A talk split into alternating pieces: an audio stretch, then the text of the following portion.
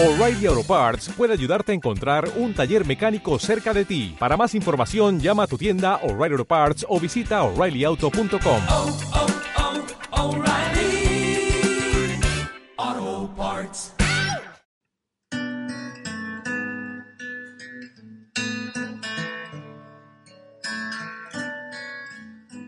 El segundo factor que incide en el aprendizaje son los factores psicosociales.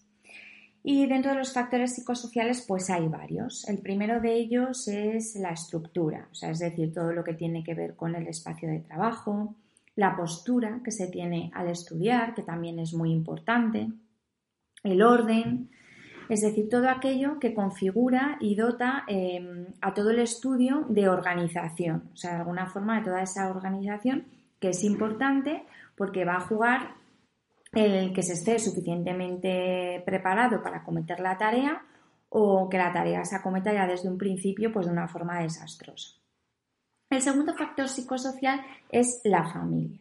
O sea, la familia desde además desde dos puntos de vista. El primero, desde la salud familiar, es decir, una familia que eh, trabaja de una forma unida y organizada y, que el niño o la niña lo ve como un componente que, le dota de seguridad y por tanto lo tiene como un referente eh, en el cual eh, ve también reflejada su confianza y por otro lado desde el punto de vista del apoyo que le da al niño o a la niña para poder estudiar, tanto apoyo directo en el sentido de poder pasar un rato explicándole tareas, corrigiendo o simplemente colaborando, o el apoyo en el sentido también de, confianza, de, venga, de dar ánimos, de, premiar esa labor que también el niño o la niña está haciendo y que no deja de ser como un trabajo para, él o para ella.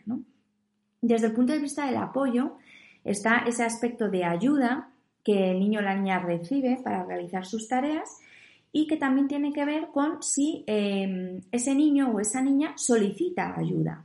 Es decir, si en determinados momentos es capaz de, eh, de una forma autónoma ponerse a trabajar, pero en algún determinado momento existe un bloqueo provocado por la tarea, pues eh, si hay capacidad para eh, solicitar ayuda en esos momentos de bloqueo.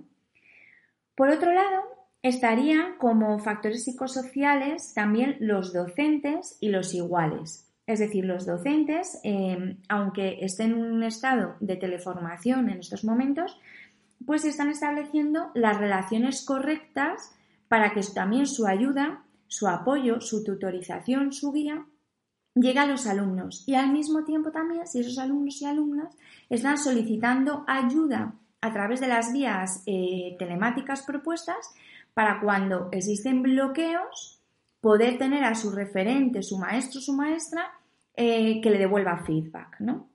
Y feedback también en relación a las tareas que realiza, para que no tenga la sensación de que todo lo que hace cae en saco roto, ¿no? Entonces, si está recibiendo también un feedback por parte de sus eh, tutores cuando trabaja y siente que está trabajando y que está dando lo que se le pide, ¿no?